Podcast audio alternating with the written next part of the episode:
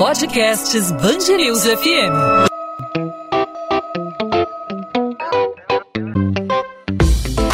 Dois às 20, com Maurício Bastos e Luana Bernardes.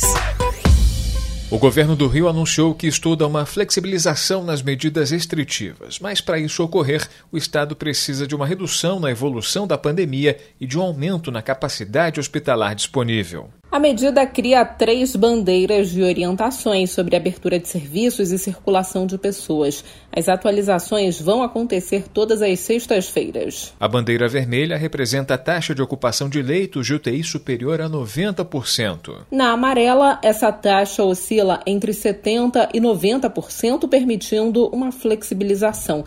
Neste caso, o governo pode liberar o funcionamento de shoppings e academias, além da ampliação da capacidade de funcionamento de restaurantes para 50%, desde que mantendo a distância de dois metros entre as mesas. Nessa situação, está prevista também a volta sem restrições do transporte público intermunicipal. A bandeira amarela autoriza a volta dos esportes, desde que respeitando 50% da capacidade total dos estádios, respeitando uma distância de dois metros entre os torcedores. As máscaras ainda continuam sendo obrigatórias. Já a bandeira verde remete a uma situação de normalidade normalização, configurada quando a taxa de ocupação de leitos de UTI for inferior a 70% e houver também evolução negativa de novos casos de Covid-19. Com isso, ficam suspensas as restrições em locais turísticos e de lazer. Os serviços também podem ser restabelecidos, desde que respeitados os protocolos de segurança e higiene. Neste cenário, as aulas também podem ser retomadas. Nessa terça-feira, o governador Wilson Witzel considerou uma retomada quase plena para o Rio no mês de agosto. Mas enquanto as mortes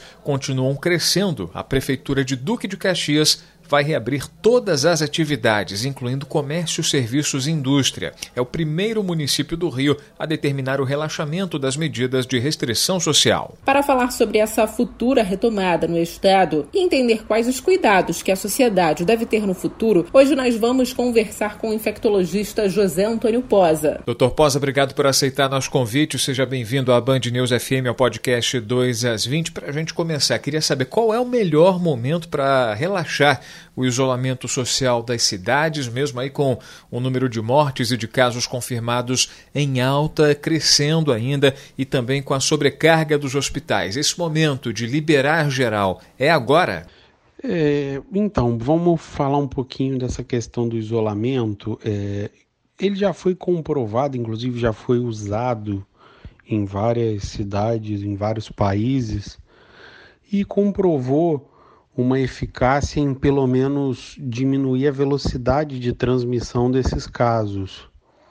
É, e, e é uma ferramenta que é para ser usada num momento em que a gente está com um número alto de transmissão, que é o momento que a gente passa no Brasil. Então essa flexibilização, ela tem que ser pensada, ela tem que ser programada mas para mim, nesse momento, é o pior momento para se pensar nisso, porque o mundo inteiro começou a flexibilizar e programar o retorno das atividades no momento em que a gente via o, o número de redução de casos. Foi até uma preocupação no mundo inteiro, a chamada segunda onda, que enquanto as pessoas estão restritas em casa, a circulação do vírus diminui. No momento em que você solta essas pessoas para voltarem para as ruas, teria a possibilidade de mais pessoas se infectarem, então teria a segunda onda de infecção. É por isso que no momento em que você tem no seu país o aumento do número de casos, tanto de confirmação quanto de mortos, é, é, o pior momento que a gente tem para fazer isso, até porque, como a gente testa muito pouco, a gente não sabe a nossa proporção de suscetíveis na população. Então, a gente não sabe nem quando a gente fizer essa liberação, essa flexibilização, o, a, o percentual de pessoas que ainda está em risco de pegar esse vírus. Doutor, os hábitos diários da população mudaram e não pode ser diferente no futuro quando o governo começar a flexibilizar as medidas de restrição. Quais são os principais cuidados que as pessoas vão ter que ter na rua? Interessante falando dos cuidados, né? Porque a gente agora, nesse momento, está com muita preocupação com o contágio do coronavírus, mas na verdade a gente já tem situações que a gente chama de colonização, que principalmente acontece com algumas bactérias, que é quando a pessoa entra em contato com uma bactéria, muitas das vezes uma bactéria resistente a antibióticos, só que essa, esse contato ele não gera uma infecção, mas essa bactéria passa a viver no organismo das pessoas. É uma coisa que a gente vê bastante até dentro de hospital, mas algumas dessas bactérias que colonizam o organismo a gente tem visto aumentar na população da comunidade fora do hospital, né? E é uma coisa que a gente não se preocupa muito. Então, essa lição que a gente está tendo com o coronavírus, eu acho que vai servir para melhorar as medidas de controle até de outras doenças, porque a gente agora vai ter muito mais na cabeça, principalmente a questão de lavagem de mão, ou que seja o uso de álcool gel, mas eu acho que principalmente a lavagem das mãos é, vai ser um, um legado, vamos dizer assim, que vai ficar desse vírus e vai ajudar, é, inclusive, a prevenir outras doenças até não virais. Doutor Posa, quando a taxa de ocupação dos leitos de UTI oscilar entre 70% e 90%, como a gente falou no começo, né, o governo pode liberar o funcionamento, por exemplo, de shoppings, de academias, onde há concentração de pessoas, pessoas circulando, há contato de pessoas. Né? Como é que o funcionamento de estabelecimentos como esses pode ocorrer de forma segura? A questão do percentual de, de ocupação de leitos de UTI é, ela tem que ser combinada com a análise da nossa taxa de infecção, porque mesmo que a gente tenha uma ocupação de leito de CTI baixa, se a nossa taxa de infecção continuar em subida, em algum tempo a gente vai ocupar esses leitos.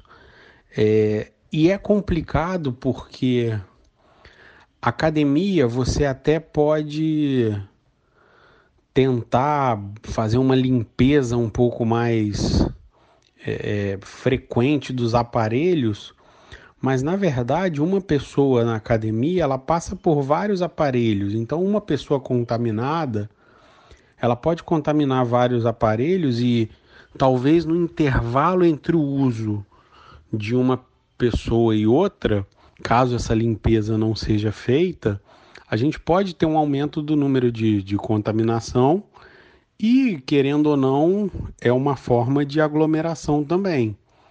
É, com shopping é uma situação ainda mais grave em matéria de contato próximo, porque a gente tem praça de alimentação onde se reúnem centenas, milhares de pessoas. É, as lojas podem até se preparar para fazer um atendimento mais selecionado, com, com cuidados, um funcionário com álcool gel na entrada, uso de máscara no interior da loja, mas os locais comuns, praça de alimentação, cinema, isso infelizmente a gente não consegue afastar a aglomeração nesses setores de, de shopping, por exemplo. Nesse cenário, com taxa de ocupação dos leitos entre 70% e 90%, o governo também pode autorizar a volta dos esportes, desde que respeitando 50% da capacidade total dos estádios, respeitando também uma distância de 2 metros entre os torcedores. No caso do futebol, por exemplo, não seria mais prudente, pelo menos nesse ano, a volta dos campeonatos ocorrer sem torcida? Quanto ao futebol, a gente já tem na Europa vários países onde os campeonatos já voltaram. A gente tem outros é, onde os treinamentos já voltaram e a perspectiva de retorno do, do, dos jogos também é para próximo. É, só que lá ah, foram editadas várias medidas de controle para os jogadores, inclusive na entrada do estádio com medição de temperatura, é, um isolamento do, dos times com entrada específica e, na verdade, todos os jogos com portão fechado. É, a estratégia de você reduzir o número de vagas no estádio, vamos dizer assim, o número de ingressos vendidos, é, não, não causa impacto nenhum, porque você não vai ter uma fiscalização de como esses locais estão sendo ocupados. Então, por exemplo, se você pegar o Maracanã, ao invés de vender quase 70 mil ingressos, que você venda 35 mil. Você não vai ter alguém fiscalizando no estádio para a pessoa pular uma cadeira da outra, para ficar espaçado a dois metros. Então, por exemplo, as torcidas organizadas vão ficar todas juntas. Então, o número de ingressos que você vende não, em nenhum momento, ela previne a aglomeração, até porque é, é cultural as torcidas organizadas, principalmente, ficarem juntas. Então, assim, limitar o número de ingressos vendidos, para mim, não vai é, gerar o impacto que é imaginado. Doutor Pós, então para a gente fechar, quando os transportes públicos voltarem a funcionar, a circular normalmente, quais devem ser os cuidados dos passageiros? Né? A gente vê ainda é, trens lotados, metrô lotado, BRT lotado, como se não houvesse isolamento social decretado.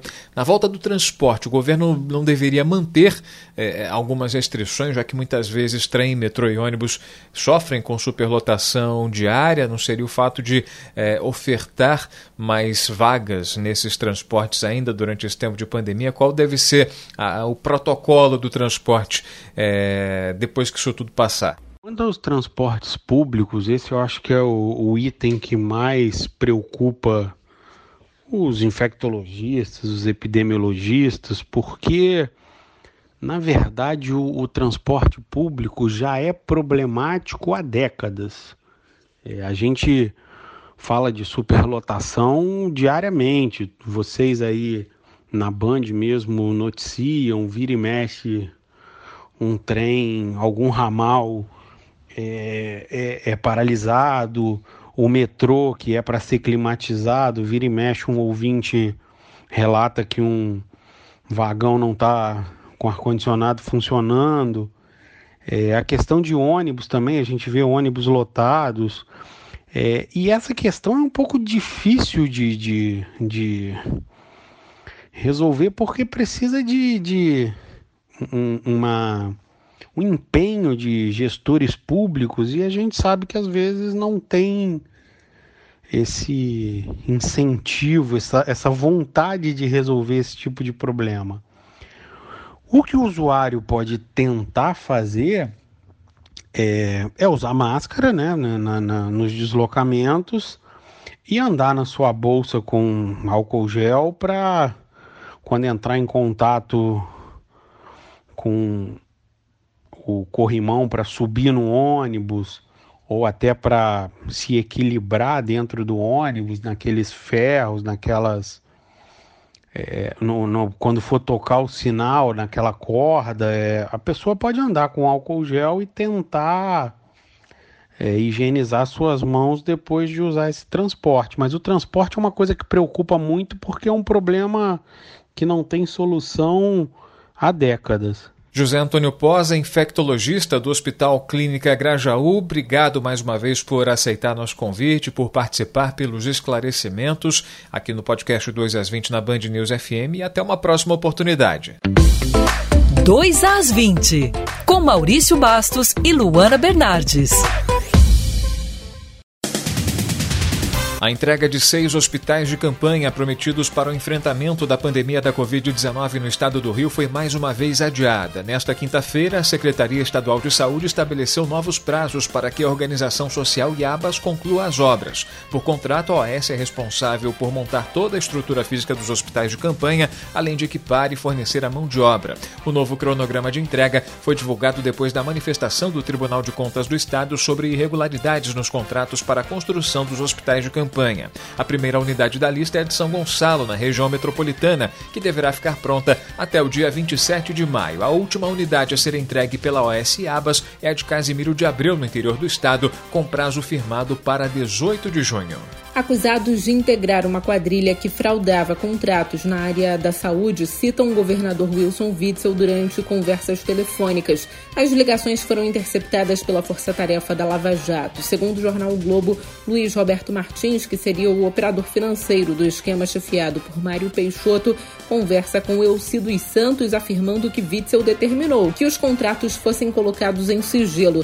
Em nota, o Estado confirma o sigilo dos contratos, mas afirma que foi feito pelo ex-subsecretário da Pasta, Gabriel Neves, preso na Operação Mercadores do Caos. O texto garante também que ainda em abril o servidor foi exonerado e os contratos voltaram a ficar novamente disponíveis para consulta. O Estado afirma ainda que 44 de 60 contratos feitos já foram cancelados, entre eles os de respiradores. As favelas do Rio já somam mais mortes por conta de complicações ocasionadas pela Covid-19 do que 15 estados do Brasil. A informação é do grupo Voz das Comunidades.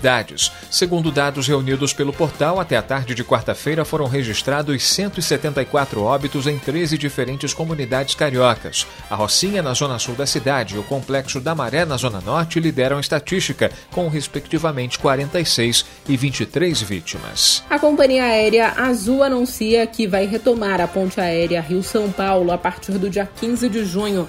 Além dos pousos e decolagens entre os terminais Santos Dumont e Congonhas, a empresa acrescentou dois trechos partindo da capital fluminense para Porto Alegre e Brasília. Serão operados dois voos para São Paulo por dia e quatro semanais para o Rio Grande do Sul e para o Distrito Federal. A companhia afirmou que todos os protocolos de higiene vão ser cumpridos. A Azul estima que deve chegar a 168 decolagens em dia pico no mês de junho. Ao contrário do que recomenda a Prefeitura do Rio, o Flamengo decidiu manter os treinos do time profissional no Ninho do Urubu, na zona oeste da cidade. O posicionamento do Flamengo garante que colaboradores, atletas e integrantes da comissão técnica realizaram testes com resultado negativo para a Covid-19, além de serem examinados diariamente. A nota é assinada pela diretoria do clube, pelo chefe do departamento médico e pelo técnico Jorge Jesus.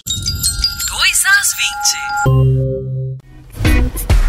Ponto final em mais um 2 às 20, a Band News FM em formato podcast para você com as principais informações da nossa cidade, do nosso estado, sempre de segunda a sexta, a partir das 8 da noite, sempre também abrindo com o principal assunto para trazer um pouco mais de profundidade na análise das principais notícias do Rio de Janeiro, falando sobre coronavírus, né, Luana? É isso aí, Maurício. A gente volta nesta sexta-feira com mais uma edição do podcast 2 às 20, mas eu lembro que que ao longo da nossa programação em 90.3 FM você acompanha todas as informações da sua cidade, do seu estado, do país e do mundo. E no podcast 2 às 20, sempre uma ampliação do debate, né, principalmente sobre a situação do coronavírus aqui no Rio de Janeiro. O podcast 2 às 20 fica disponível sempre de segunda a sexta-feira, a partir das 8 da noite, nas principais plataformas de streaming e também no nosso site bandnewsfmrio.com.br. Nessa sexta-feira a gente está de volta com mais um episódio do 2 às 20. Tchau, tchau.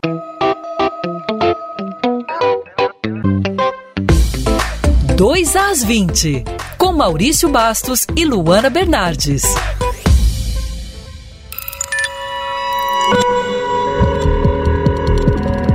Podcasts Bangerils FM.